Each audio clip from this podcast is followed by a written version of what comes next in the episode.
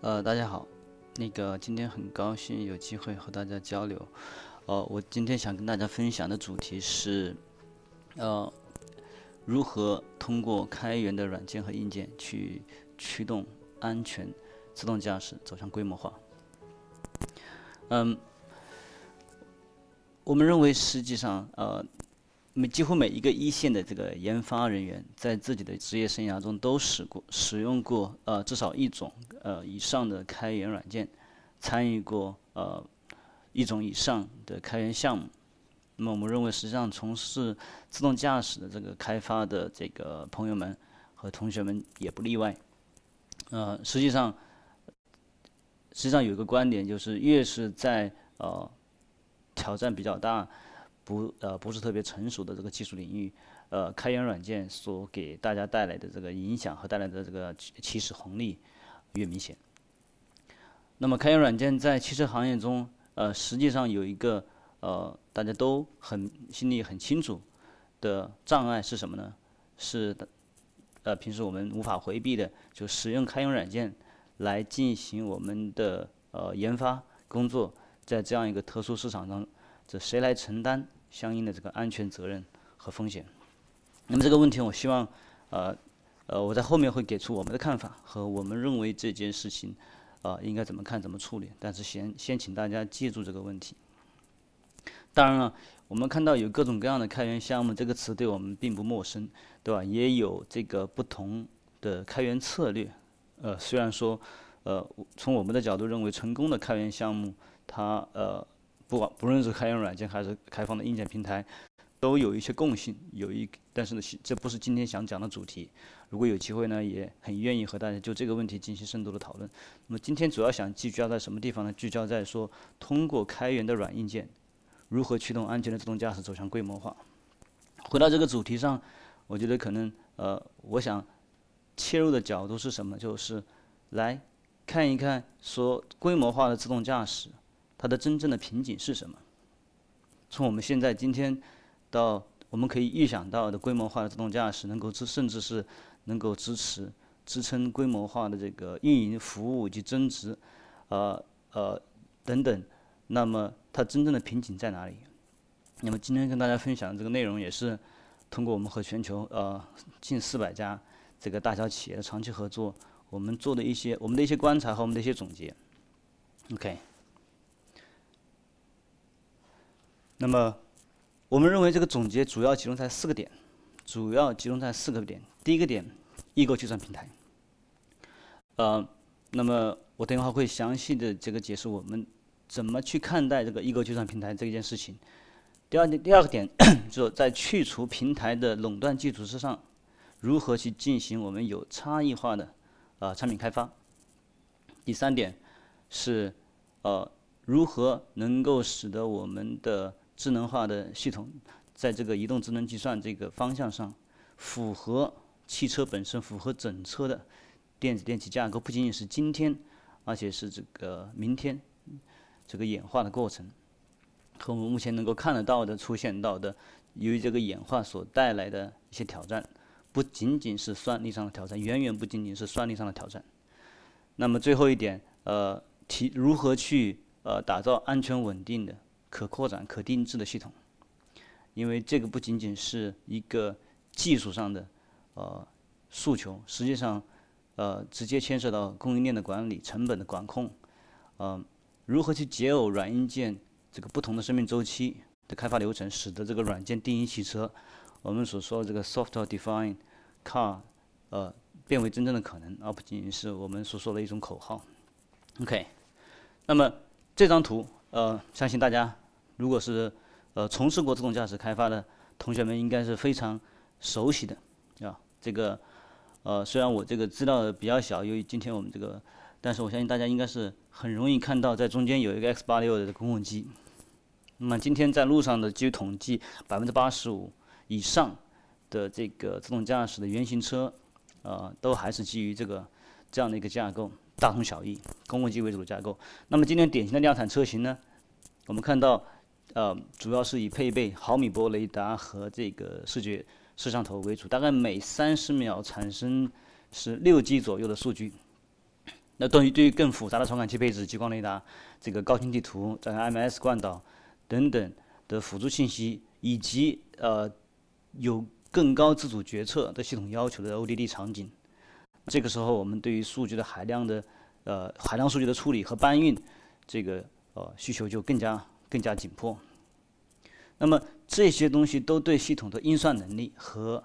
呃，功耗实际上功耗需求也提出直接的要求。传统的工控机为主的原型机，那么我讲一个数据，现在大家如果从事这一线开发的，应该应该对这个数据不会感到惊讶。那么以工控机为主的原型开发的，呃，单机大概是在两千五百瓦，在一些典型的我们目前最通用的、最通常所见的 ODD 场景大概是两千五百瓦。啊，我们如果做个双机热备，简单的双机热备，五千瓦。那么不仅仅对于这个新能源车就是对于这个汽油车、柴油车来讲，这种这个都是一个非常 significant 的一个一个这个 power budget。那么这也使得基于此类计计算架构的场景和应用开发变得呃变得这个我们叫无根之木或者叫呃较虚啊。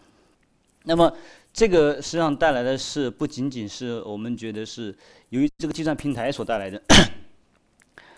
呃，实际上直接反映到这个主芯片。当然，这这个今天大家只需要做呃非常非常呃简单的一个搜索，就能够发现，包括英伟达在内的众众多芯片厂商，实际上也包括他们的上游厂商、IP 厂商，那么都在展开解决这个由不断提高算力的要求所带来的能耗的挑战。能耗是一个一方面，当然还有其他的这个包括域的划分呐，包括这个不同的车载电器电电子电器的这个部署架构。那么这也成为这个芯片厂商呢，在汽车市场这个必争之地的一个攻坚战。攻坚战，不光是像英特尔、Mobileye 对吧？高高通、华为、TI、恩智浦、赛灵思、瑞萨，呃，包括特斯拉呃的 FSD，实际上也包括我们的很多的呃这个芯片的创业公司，呃呃，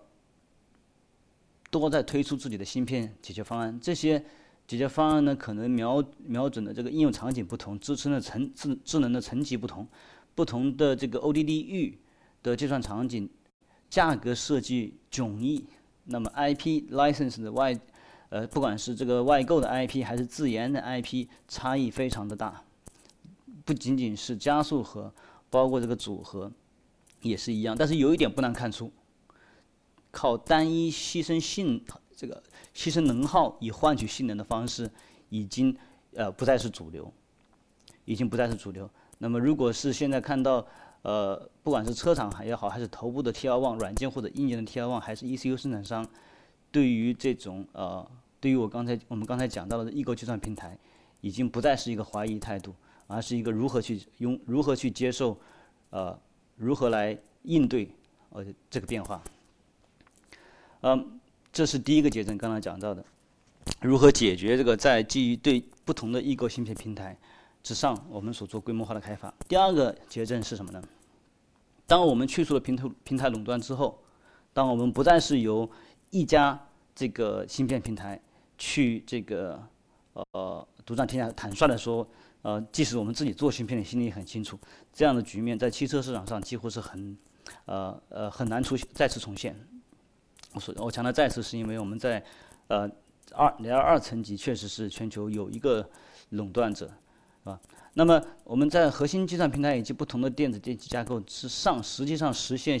这个有自主选择权或者甚至叫控制权，呃，已经不仅仅是少数车厂的诉求，也不仅仅是国内某一部分车厂的诉求。越来越多的这个呃全球范围内的厂商不再满足于对于供应商基于垄断技术的这个黑盒供应方式，呃，不仅使得这个成本控制、供应商管理难以进行，实际上，呃，更呃，更他们更加重视的是核心能力的缺失，以的产以及使得这个产品的差异化难以实现。呃，另外一个现实就是说，我们现在从一个计算平台，我们就说现在的公控机。GPU 的这个加 GPU 的这个这种计算平台的方式移植到另一块嵌入式的或者叫异构的，呃，对于这个能耗比有大幅下降的这个平台上，众多厂商面临的困境是什么？现实的困境是我们上层花了很长时间、人力、时间和金钱来打磨的应用和场景，以及底层的和不同的传感器的适以及传感器组合的适配集成，呃。甚至是涉及到我们对域的划域本身的划分，可一致性非常的低，呃，几乎很多实际上前一做的工作，呃，几乎都要推倒重来。这样的话，我们呃，而且更更更更成问题的是，这样的困境在下一个可能会出现的芯片平台移植的过程，不不论这个缺这个缺口这个原因，有可能是技术的原因、供应链的原因、成本的原因、政治形态限制的原因，由于各种原因所产生的平台的更换，那么这样，呃，由于平台的差异化所带来的我们叫这个 technical technical debt 和这个机会成本将会越来越高，每一次的移植变得这个越发的昂贵。基于此，单单从一家芯片厂商换到另外一家芯片厂商，根本无法解决这样的结症。那么还有一点就是从行行业的大局来看，芯片平台的垄断和基于此开发的应用以及产品的差异化，实际上是有我们认为是有内在的矛盾的。在满足基本的功能方案之后，大家会看到，因为各种原因，我刚才讲到的，造成计算平台本身的差异化，主芯片厂商我们认为实际上是会是成为一个不会一家独大，也不会百百花齐放。而且呢，它很有可能是有一个呃放收再放的过程。当然，每一次放，我们认为可能它的这个原因不一样，原因不一样。当然，这个垄断的风险，我说的不仅仅是来自于芯片和计算平台，实际上在应用软件层，我们也有很多这样的例子啊。呃，在这个方面，我们的观点是十分明确：只能只有能够支持差异化的平台，不论是软件平台还是硬件平台，能够提供给参与方。最大程度的自由度和选择权的平台，才有可能在长期来讲被大家所使用，被上下游的企业所认可。所以在这里，我们认为比较危险的区域是什么？是就是呃半开源或者叫半开放啊。那么呃，在在这里看到的这一张图是我觉得非常有参考价值的。那么这也是麦肯锡针对中国自动驾驶市场所做的专。呃，专门针对中国自动驾驶所做的分析，这不难看出这里面图上是最重要的一个点。对面这里里面有很多信息，但是这里面我今天想讲的一个点是什么？在 computing platform，在核心计算平台上，这个中国和世界范围内的头部企业落地时间的时间差是最大的，超过十年。十年以上的差距需要强调的，这里的计算平台指的不仅仅是芯片，OK，包括芯片，也包括核心的平台软件，也包括这个功能安全的中间件技术。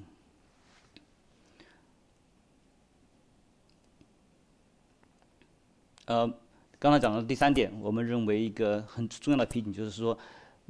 打造出符合整车电子电器架构演化的这个系统，这个是能够支持需呃需要呃我们需要完成的，才能够支持真正的规模化的自动自动驾驶的量产。那么，汽车作为一个最复杂的计算控制单元，我们面对的是一个。应该说，一百零七年最古老的一个科技产业上快速发展的一个行业，从器件规格到控制单元，到能源的供给、智能程度以及相应的各种整车的这个部署的架构，都在快速的变化当中。那么，这里面有带来的挑战不仅仅是用什么芯片、用什么样的芯片组跑一个特定的深度学习的算法那么简单。实际上，即使是这个问题，也比我们想象的要复杂的多。我们在考虑整车能力同时，自然涉及到不同的功能域。以及每一种域对于功能安全、稳定性、冗余系统的要求不同。OK，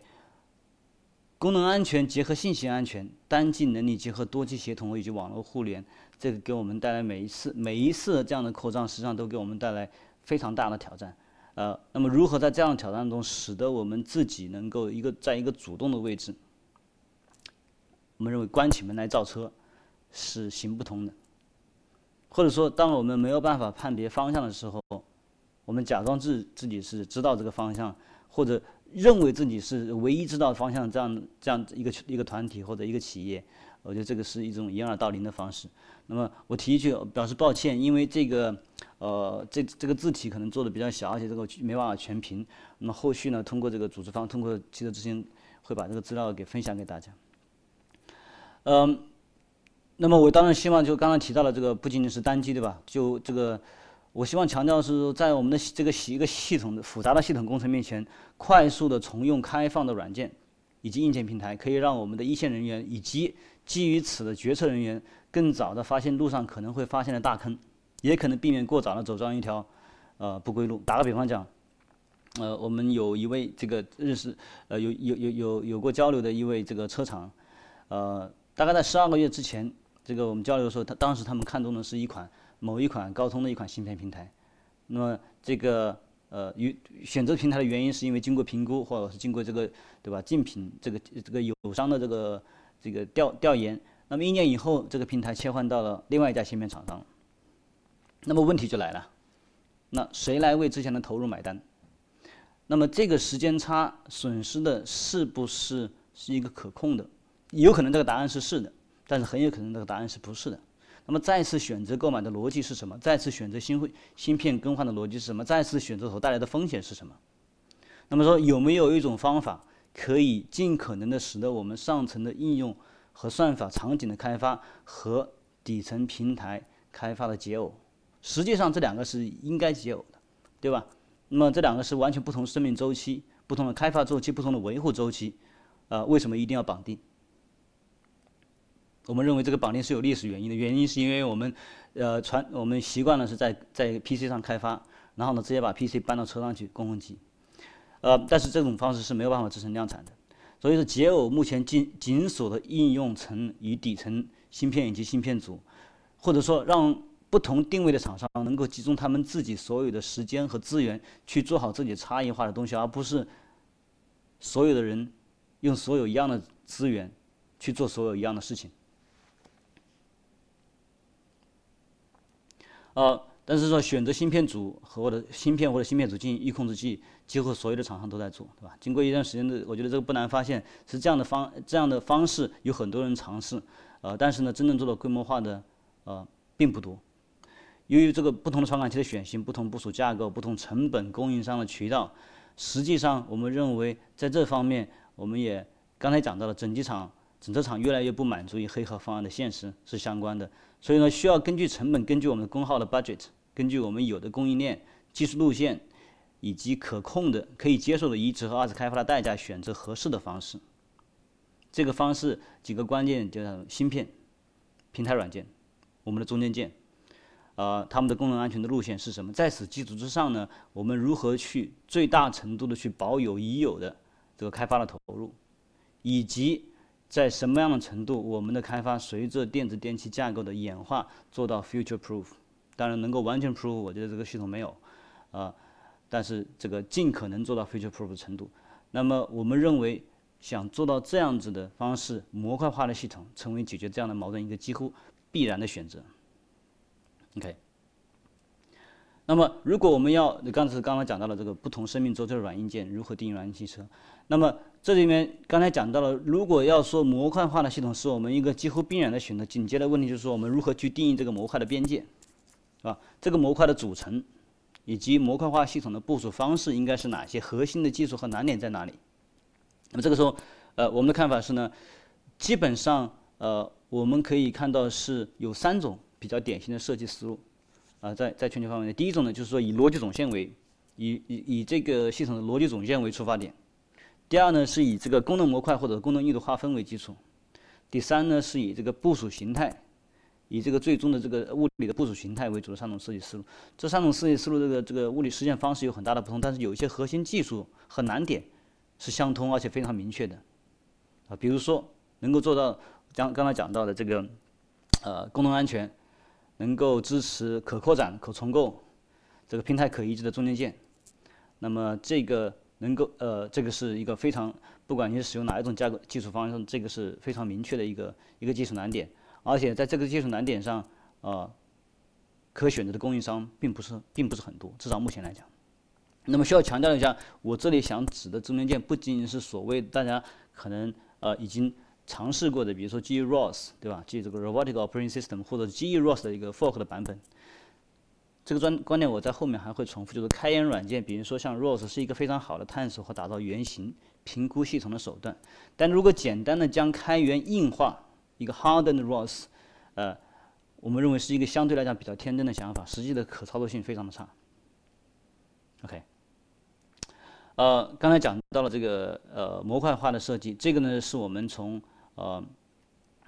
从呃，从我后面会讲到的，对于欧特堡基金会，我们的一些从软件的角度和从硬件参考硬件设计的角度，我们对模块化的一些尝试。那么这个感兴趣的话，在最后一页大家可以去这个我们我们这个基金会的网站上去去查看，这很多资料全部是公开的。OK，呃，那么上面我们讲到了从我们从四个角度，从计算一个计算平台，从这个呃从一个一个计算平台从去除垄垄断基础上的差异化产品开发，符合整车的这个电子电器架构的演化的情况，以及结合软件开发流程的角度，我们。大概的去描述一下，从我们的角度认为，开发一个安全稳定量产系统需要解决的这四个结症。呃，如果大家做出一个简单的搜索，不难发现，现在来讲，不不管是从传统的机器人、无人机、AGV 到自动驾驶，几乎所有的方方面面都有开源软件的身影，对吧？其中也不乏那些大家已经约定俗成的，成为事实上行业的标准。呃，ROS，啊，PX4，那么 Apollo。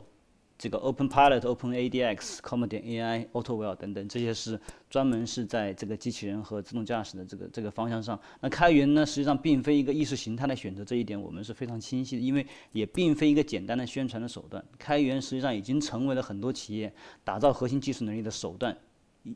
实上也是他们建立一些核心商业模式不可或缺的一个部分。那么，越来越多的自动驾驶的开发者在实际上已经在采纳、在接纳、在自己。存在着这个疑惑的同时，已经在采纳、已经在接纳开源软件所带来的红利，不仅仅可以用来加快原型验证和技术积累，同时不断的加入到这个开源开放队伍当中，开放他们的软件站、硬件的平台、他们的工具、数据。但是开源不，这个开源和开放并不等价。OK。我等会再讲到这个，比如说现在我们看到的 Cruise 提供的 WebWiz，对吧？提供这个帮助开发者创建的可视化工具，Uber 开发，呃，这个开放的 Autonomous Visualization，LG Unity Voyage，这个 Intel Toyota 的开放的各种仿生平台的奥迪，这个 Waymo Lift，Aptiv，呃，包括传感器厂商，红外传感器厂商，呃，FLIR，开放的各种数据集，使得广大的开发者社区不仅仅能够使用，而且能够测试和验证以及训练。自己的不管是算法也好，还是系统的开发也好，当然在硬件方面也有很多这样的努力，对吧？这个努力呢，呃，随着预控制器的设计越来越透明，我们认为会有更多的这样的参与者出出现，包括比如说像 Asina 推广的这个开源的惯导传感器的解决方案，OpenMU，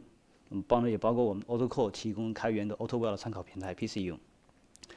呃，在众多的挑战过程当中，我们认为这实际上完备充分的测试，实际上成为各大整机厂重新审视自动驾驶落地的这个周期和时间一个很重要的因素。因为这个时候不仅要需要足够的智能，能够处理所有这个这个人类这个司机所需要面对的状况，实际上还有各种各样的天气、路况、由传感器的局限、传感器技术材料的局限所带来的一些不足。那么丰田。这个这个 Go on the record 是说，他们认为每一辆车，他们的每一辆车要经过八十八亿英里的测试，才能够放在真正的场景中去部署。最后最开始讲到了说，使用开源软件，谁来承担这个安全责任和风险？这个事实上是我们心目当中，特别是对于主机厂 Tier One，对于需要这个这个这个决策人员呃需要面对的一个非常真实的问题。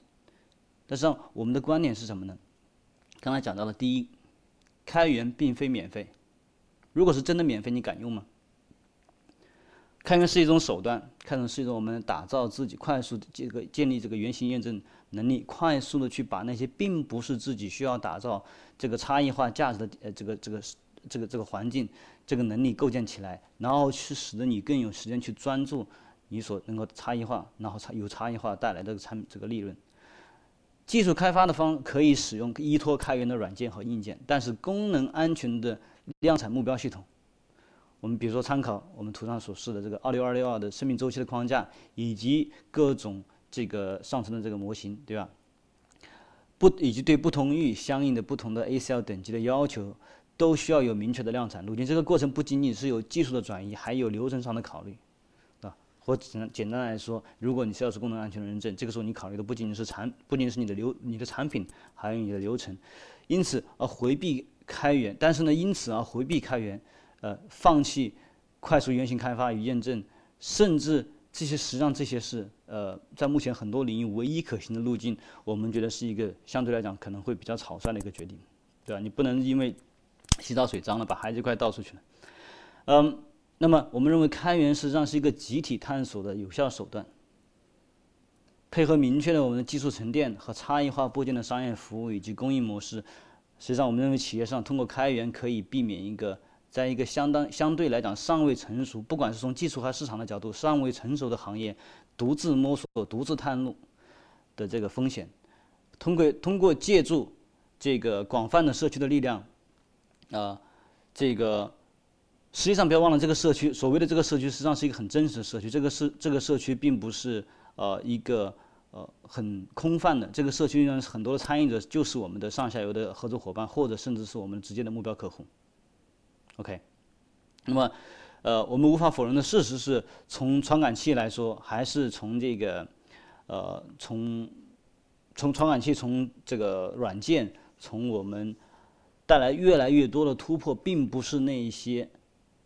呃，并不是那些主机厂和 T L T L One 主导完成的这一点。那并不是说他们呃主机厂和 Tier One 没有能力，实际上他们是呃，我觉得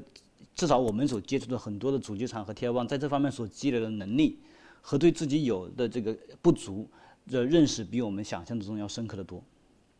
甚至是有的时候第一句话就能够问出最核心的结症在哪里。我觉得这一点呃应该是呃对整个行业是有是一个是一个非常利好的现状，也是我们很希望能够看到的。但是由于其他的一些原因，这些技术上核心的突破点，可能并不一定是由这些厂商所主导完成的。我们面临本来就不是一个孤立的一解的题，所以为什么不集中之力，让广这个广泛的开发者社区，而且这些开发者都是有既得这个自身的既得利益、既得既得的商业诉求，通过一个开放的平台和组织来共同定位这个问难题，寻找解决办法，或者说更加现实的面对，呃，不去做那些。我们自己心里明明清楚做不到，今天做不到，没有能力做到，还没有成熟到那个那个点，呃，去 con，然后去 trying to convince 自己和自己的客户说，OK，呃，这个 we are ready。还有另外一点讲到的是这个标准化，在汽车行业这个供应链相当长的行业，这个这这个这个这个这个方向上，标准化实际上不仅仅是锦上添花，而是像标题所说，我们认为是形成规模化供应的必然要求。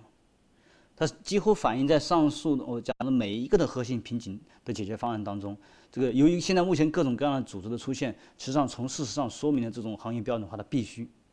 对吧？标准的电子电器的接口，标准的软件通信协议，标准的应用开发的接口，标准化的设计流程，实际上这个各个方面，这现实的状况是，标准化的东西是什么？是你有我有他有，大家都有的东西。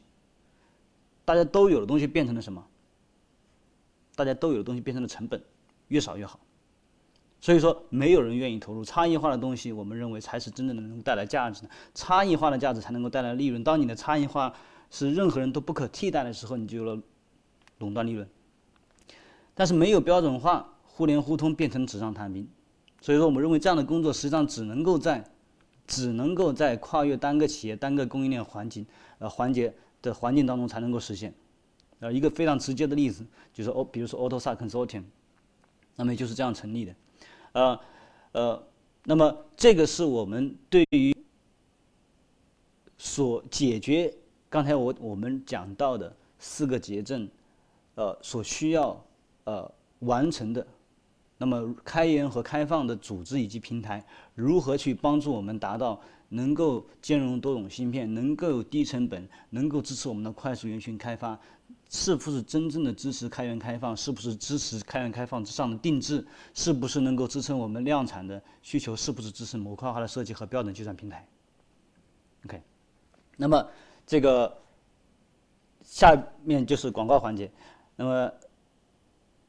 今天想介绍的就是这个我呃本人所创办和参与联合创办的这个两个。呃，标准化组织，一个是九六部，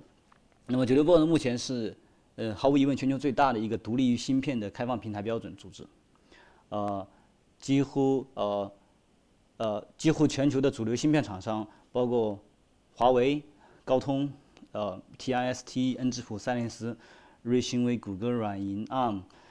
等等，都是这个呃九六波的会员。OK，九六波也是全球一百多个开源项目的参考平台。那么这个，呃，大家如果感兴趣的话，可以去九六波点 org 的网站上去这个，呃，去找到详情。那么举个例子，那么谷歌的安卓大家都知道，对吧？很多呃以前从事这个移动，包括现在从事这个移动计算的朋友，安卓的历史上只有三款参考平台，除了 Pixel 之外，呃，谷歌自己打造的手机之外，这三款参考平台来自于不同的芯片，三个不同的时间点，那么只有一个共同点，都是九六波。那么这里面包括华为这个海思的九六波，包括这高通的九六波，当然，呃，各位可能还会看到其他的，慢慢呃，接下来会出现。那么九六波的核心，这是这个现在胶片上看到，大家看到的是，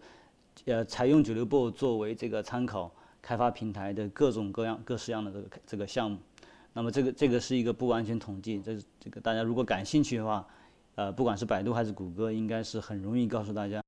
这个使用。各种各样不同九六波的这个这个开源项目以及场景，包括现在大家一些最流行的，不管是在 AI 也好，在物联网也好，在通信也好，在安全也好，在操作系统的开发和移植方面，这样的例子有很多。那么大家也会看到有各种各样的不同九六部，包括这个我们的消费者版本、企业级版本、IoT 版本、这个 AI 的版本、Automotive 的版本。那么以及这些版本都具有共同的一个特点是，不是绑定。任何一款的芯片，OK，同时呢，又能够通过一个这个统一的这个软件和硬件的社区来支持多种芯片的这个呃推广。那么今天的现状是，呃，和其他的一些这个叫做 social engineering 的这个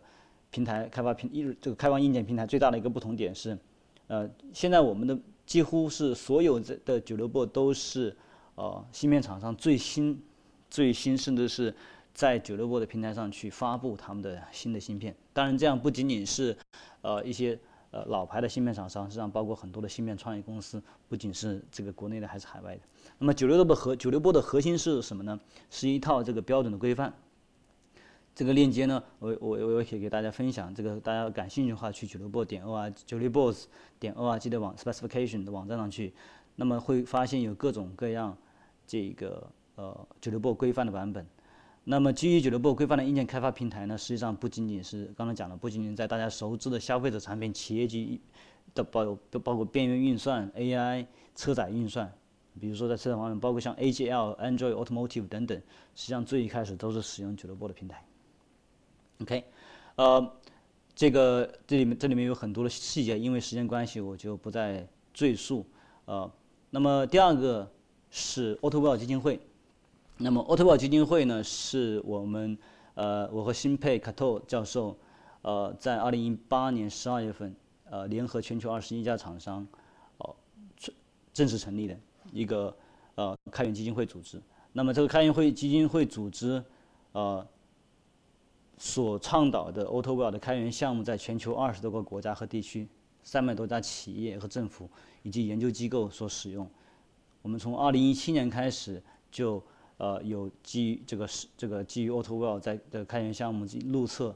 呃，那么实际上在国内来说，呃，在国内来说，实际上非常多的创业团队，包括可能在座在座的各在听的各位，呃，都实际上都是 AutoWell 的这个呃长长时间的这个使用者。那么我们至今的全球会员呃大概六十多家，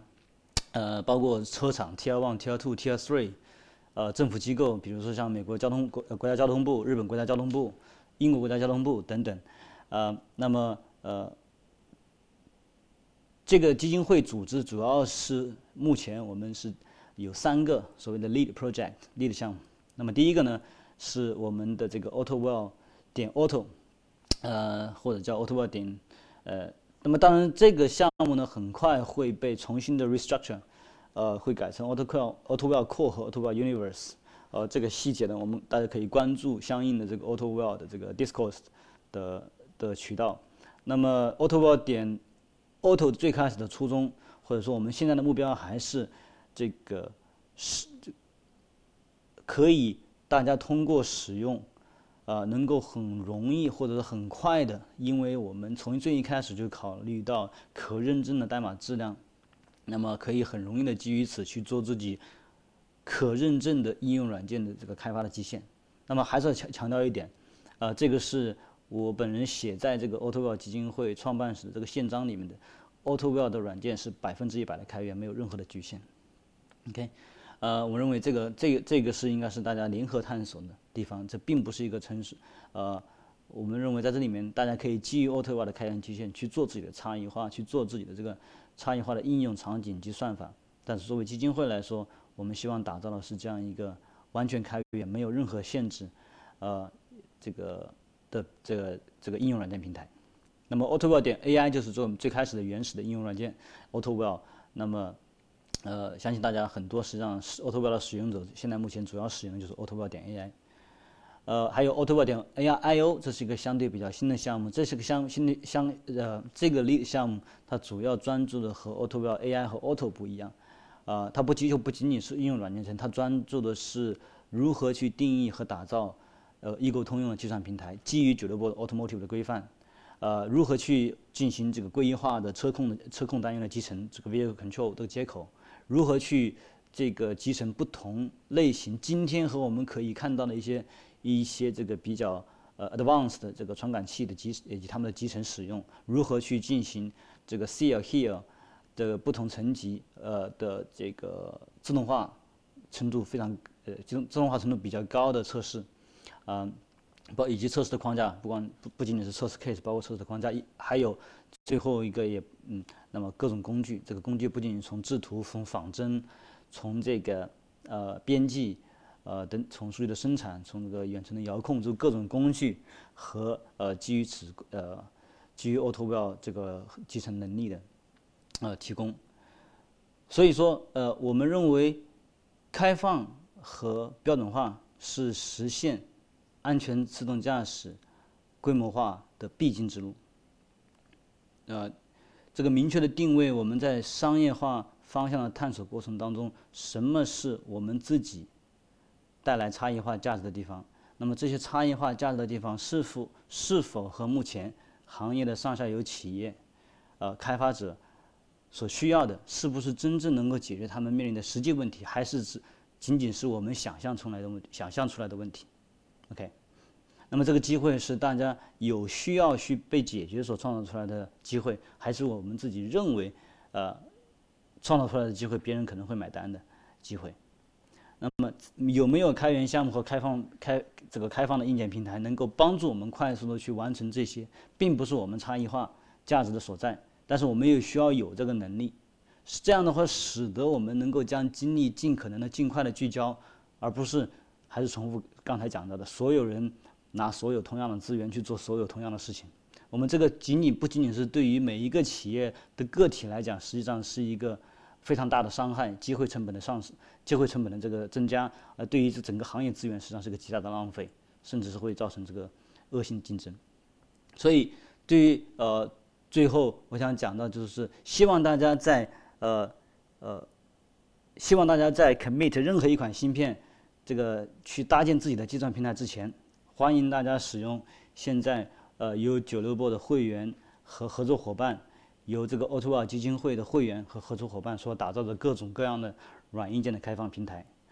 这个我们也也这个希望大家能够通过这样的手段，能够节省对于最一开始呃异构不同的异构芯片平台的评估所带来的风险和这个减少这个周期，同时也希望。呃，大家能够去尝试去成为这些开源组织，成为这些这个呃开源组织中的一部分，去发出自己的声音，去呃去提出自己的看法，去帮助我们去打造一个真正是可以帮助大家解决一个共同需要解决难题，解决这些结症，支撑我们这个市场能够成为规模化，能够这个市场规模本身这个当这个市场本身变大，可以。呃呃，这个可能性，因为这个结症不解决，这个市场的规模本身不能起来，呃，不论你的优势多么明显，嗯，这个天花板是非常明确的。那希望能够大家能够跟我们一起尝试，呃，聚焦在自己这个在这个这个生态当中创造可持续的商业价值。OK，啊，那么这个是 a u t o b o 基金会的这个 GitLab 的网站。这个和这个，如果大家感兴趣，可以去观察。当然，还有我们的 GitHub repository，现在在一个搬，在一个移植过程当中。最后给大家看一张实景图，OK。那么基于我们的开源软件平台，啊，所搭建出来的呃参这是一个实呃实测的这个过程当中的一个实景图，是右边的这个图，OK，那个整个的车里面就中间那个黑盒子。左边这张图相信大家都对吧？都呃不陌生，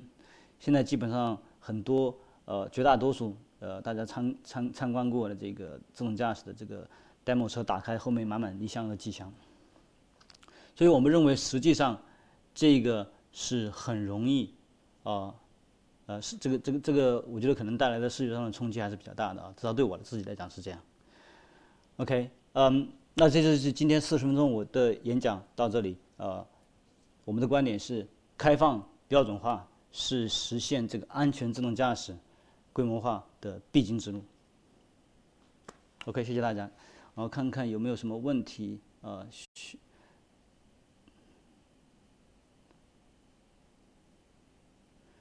啊？稍等一下，看一下问题单。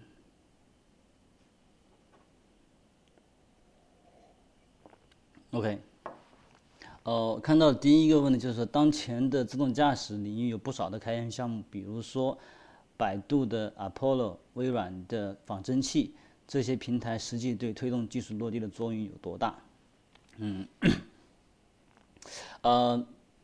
这这样讲啊，就是我我我我这么回这么我们是这么看这个问题的，就是说，首先第一个，呃，Apollo 和这个 Apollo 是我刚才讲到的众多的目前在自动驾驶的方向上最成功的一个这个开源项目之一，OK，最成功的开源项目之一。但是呢，它的这个策略呢，可能和其他的开源项目，或者说他想，呃，至少从目前上来讲，他想。达到的目的可能和其他的开源项目也不一样，当然这是很正常的。OK，那么我觉得 Apollo 的开源软件站从事实的角度来讲，在很多方面是具有很强的优越性的。OK，相比我不说和别的相比较起来，别的我可能没有那么多发言权，对吧？但对于 AutoWell 来讲，我觉得百度的 Apollo 在一些特定的功能点上，实际上比 Apollo 比 AutoWell 是要成熟很多，优越性是很明显的。OK。这个无需会员，因为这个大家只要写只拿代码比较一下看一下。但是，可能呃二二这个两个软件站开源项目在这方面的定位可能不太一样。呃，Apollo 呢，我觉得做了很多非常有益的探索，而且呢，在很多方面也做了很多明确的工作。OK，很多很明确的工作。啊，我觉得从对于整个自动驾驶。的技术的发展来讲，Apollo 像 Apollo 这样的开源项目做了做出的贡献是任何人都不可忽略的。但是基于此，呃的商业模式是什么？这个可能我就这个觉得每家的每家的定位不一样。OK，那么第二块应该提到的仿真器，呃，仿真器其实上这一点是，呃，不仅仅说像这个一些老牌的这个公司，像呃微软刚刚提到了对吧？这个这个 Unity。这个呃，这个 LG、Voyage，包括 Intel 和 Toyota，这个还这个 Uber，就是说它每实际上有很多这样的仿真器。那么最我们可能跟我们合作比较多的两个最大的开源的仿真器，呃，主要是 c a r a 这个和这个呃。呃，和这个 LG，当然也有我们自己的伙伴开发了一些比较轻便的。我觉得这里面可能大家有重叠的地方，但是重叠不是坏事，对吧？重叠只能说明大家这个对这个是问题有共识。如果你发现你在你的方向上找不到任何一个人跟你重叠，这个我觉得可能证明你的 crazy 这个可能性比所有的人都 crazy 的要大很多。呃，所以呃，所以结论是呃，仿真不管是微软的仿真器还是百度的 Apollo。这些对于这个技术平这个落地的的作用实际上是非常大的。然后还有一个问题，我快速回答一下。我认为现在 L 三和 L 四的算力大概要多少？我比较看好市面上哪些家的 L 三和 L 四的解决方案。呃，坦率的说，这个问题我我可以这么比较直接的回答啊。这个回答可能不是你想听到的，但是呃，我不认为现在我们呃对于 L 三和 L 四可以做一个比较笼统的总结。我认为这个。这个时候总结出来，比如说 L 三需要七百多的算力，需要三百多的算力也好，这个这这样的总结是不太负责任的。呃，我们可能要针对不同的 ODD 的场景、不同的传感器的配置，呃，去呃去细化，甚至还有这个每瓦的不仅仅是有多少 TOPS，每瓦的多少 TOPS 这个能效比，呃，市市市场市面上哪些 L 三、L 四的解决方案，呃，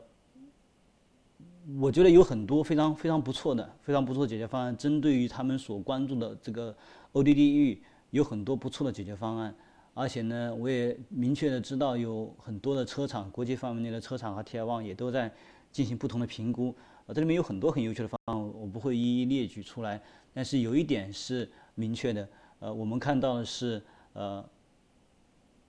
我们的建议是考虑这个基于某一款特殊的芯片去做黑盒方案这条路，呃，可能大家要三思，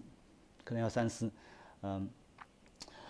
OK，那么这个现有的俱乐部和 AutoWell 的开源自动驾驶参考平台以及后续计划可以合作的解耦软件厂商及中间件的合作伙伴，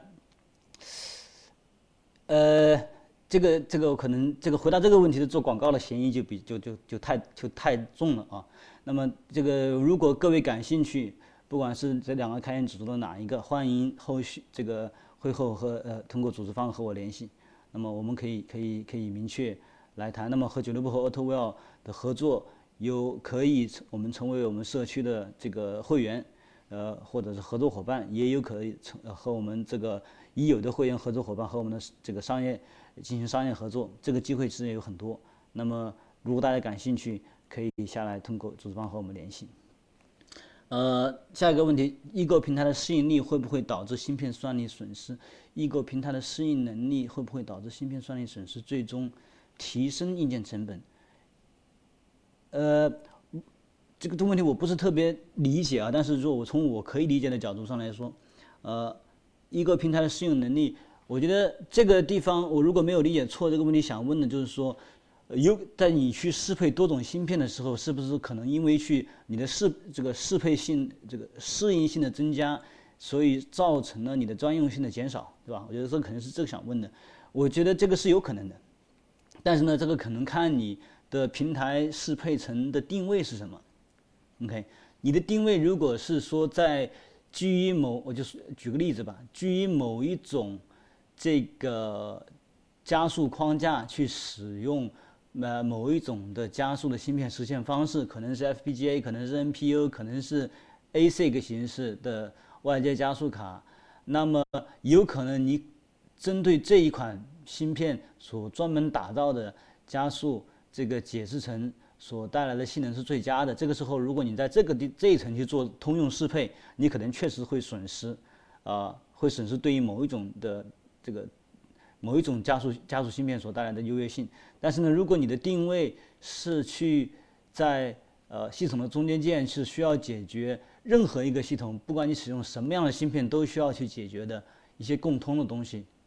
系统的安全稳定，对吧？系统的划分、分布式计算当中的一些最核心的计算问题，这个如何去解决带宽上的总线上的这个呃 latency、jitterness，还有这个 throughput 的这个，那么这些东西有可能是共通的，对，不管你使用什么，这所以这个时候我不认为呃这个时候会实际上是会带来啊芯片算力的损失。OK，呃，未来三到五年自动驾驶硬件架构到底是什么？我觉得。呃，这个问题好大，呃，我可能会认为说，呃，会是不管这个自动驾驶的硬件架构会是什么，它有可能是会是，呃，芯片，呃，它应该是两件事情，应该是肯定的。一件事情就是它应该是一个组合，而不是一个这个应该是一个组合。这个组合所谓组合指的是不是一种方案解决去解决所有的车型、所有的场景、所有的传感器的配置。它应该是一种可以配置、可以定义的啊系统架构。第二个就是说，这个系统架构不论怎么发展，一定是和整车的电子电气架构的演化的进程是没有办法背道而驰的，没有或者也没有办法正交而走的。OK，如果是新的芯片供版，一般会有芯片厂商出，也也会有 OEM 代工。呃，芯片太市场没有厂商支支持嘛？呃。相对来讲比较封闭，还是觉得啊，Arduino 数目呢？呃，我我非常认可这个最后这个问题啊，就是说认为这个芯片厂商的资料不开放，相对来讲这个觉得 Arduino 数媒派的生态很好，我也很同意。呃，像 Arduino 和 Raspberry Pi 这个生态是非常成功的，也是人类历史上到目前为止我们这一代所经历的应该说是最成功的呃 social engineering 项目。OK，这里我要强调一点，social engineering。啊，我不认为这个是呃，实际上是以卖芯片或者是卖产品以及的定位的这个这个 project。对于 social engineering project 来讲是非常成功的，但是对于产品化的市场来讲，这个可能是一个很大的问号。呃，怎么看汽车行业中间件的趋势？汽车行业中间件的趋势，我觉得是呃，应该说是呃越来越明确。如果说在这之前前一两年，这一个呃中间件的位置还没有被明确的暴露出来。呃，大家可能考虑的都是应用跑在 OS，OS 跑在芯片之上，这样的一个就从从从从这个从高空来讲的话啊，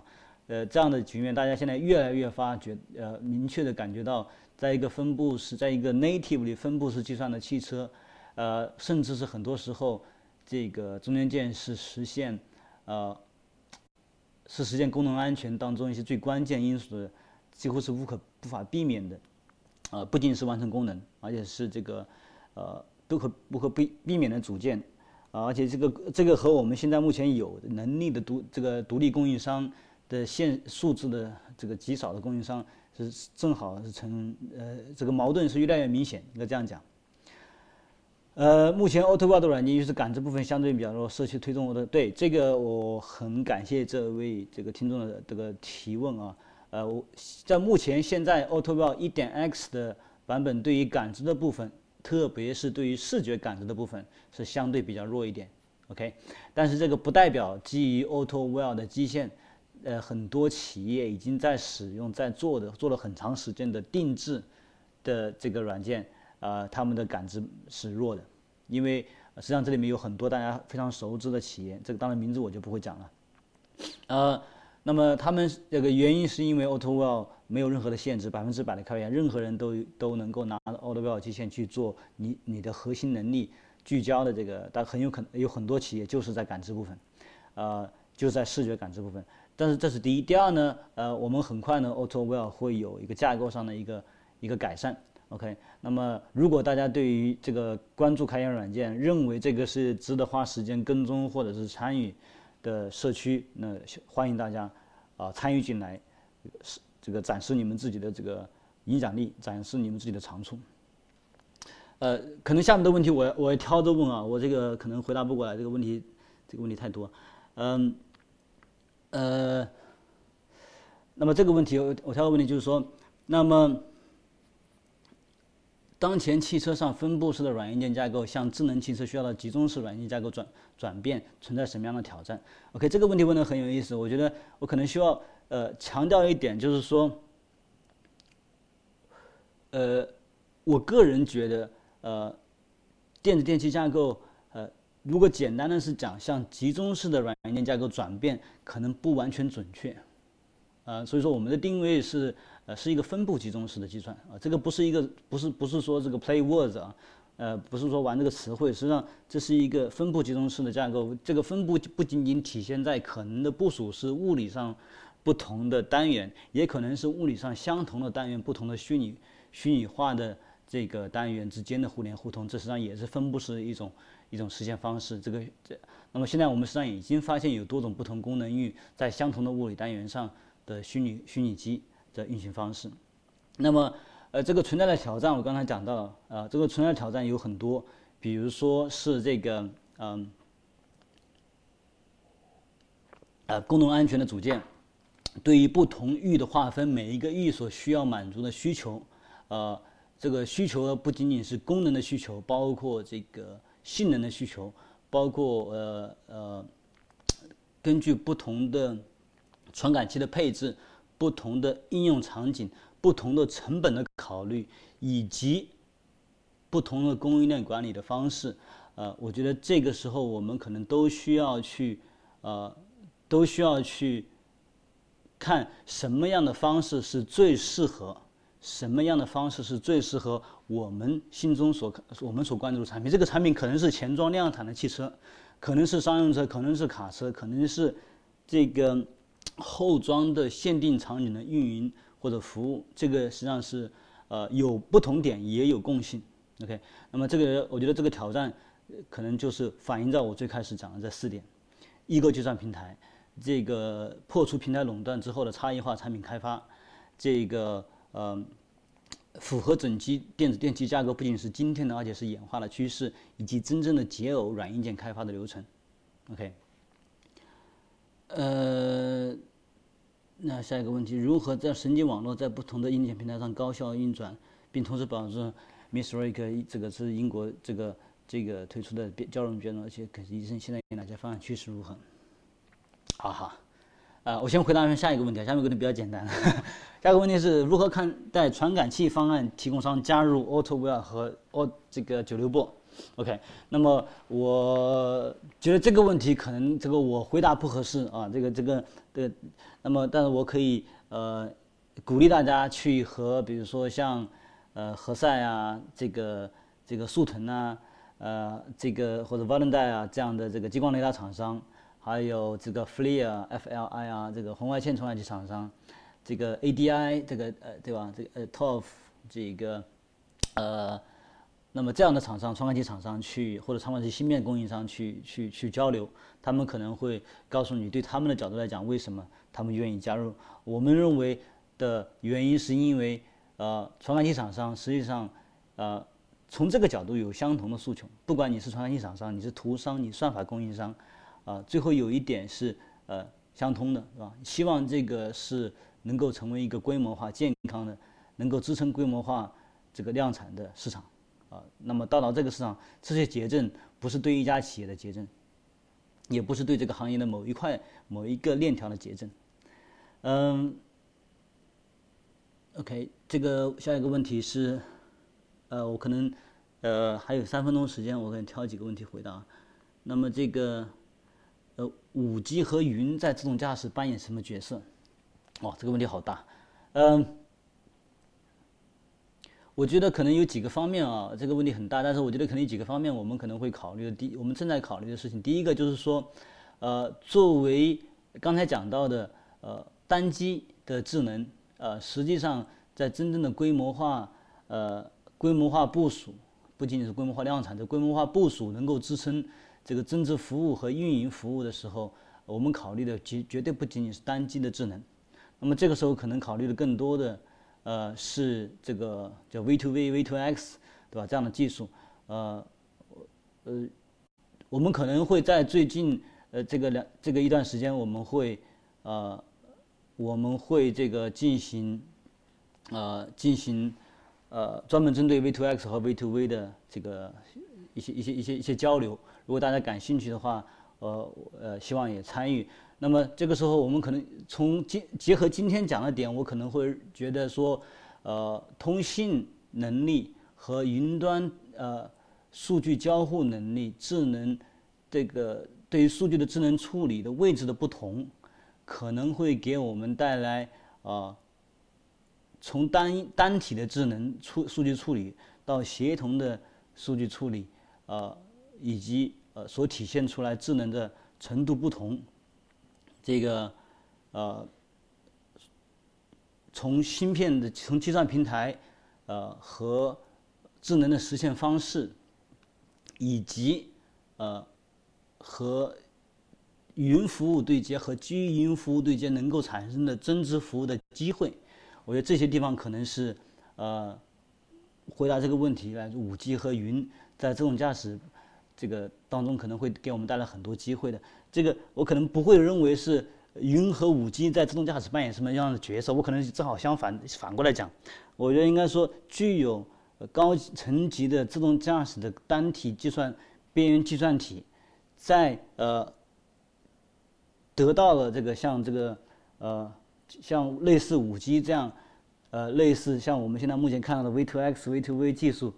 包括这个能够在云端服务处理数据，甚至在云端调度或者在部署。增值服务这样的一个市场上，我们的单机能够承载呃更多的，带来更多的空间，对吧？可能是成为一个广告，I don't know，可能是成为一个移动的计算这个数据的提供商，呃，提供一个这个本身这个是在数据的使用，也是数据的生产商之一。我觉得这里面的这空间有很大。那么这个这个可能不是呃，可能我们会有专门的一个专题，呃，希望对这方面进行这个交流。呃。通过算力是多少？通过什么方式测试算力及模块间的延时？OK，呃，这个问题问得好。那么就对中间件来说，通过什么方式去测试算力和模块间的延时？这个问题非得问的很，这个这个就是明，呃，对于中间件来说，如何去测试这个呃总线上的时延通信时延？如何去测试这个呃通信这个包的 jitter，就是抖动？呃，如何去呃判断它是否是它的实时性是如何？这里所说的实时性，呃，各位应该很清楚，实时并不是指快啊，实时实际上跟快慢没有关系，完全没有关系。实时指的是呃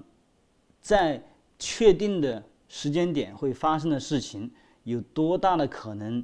当时间点到的时候，这个事情会发生。OK，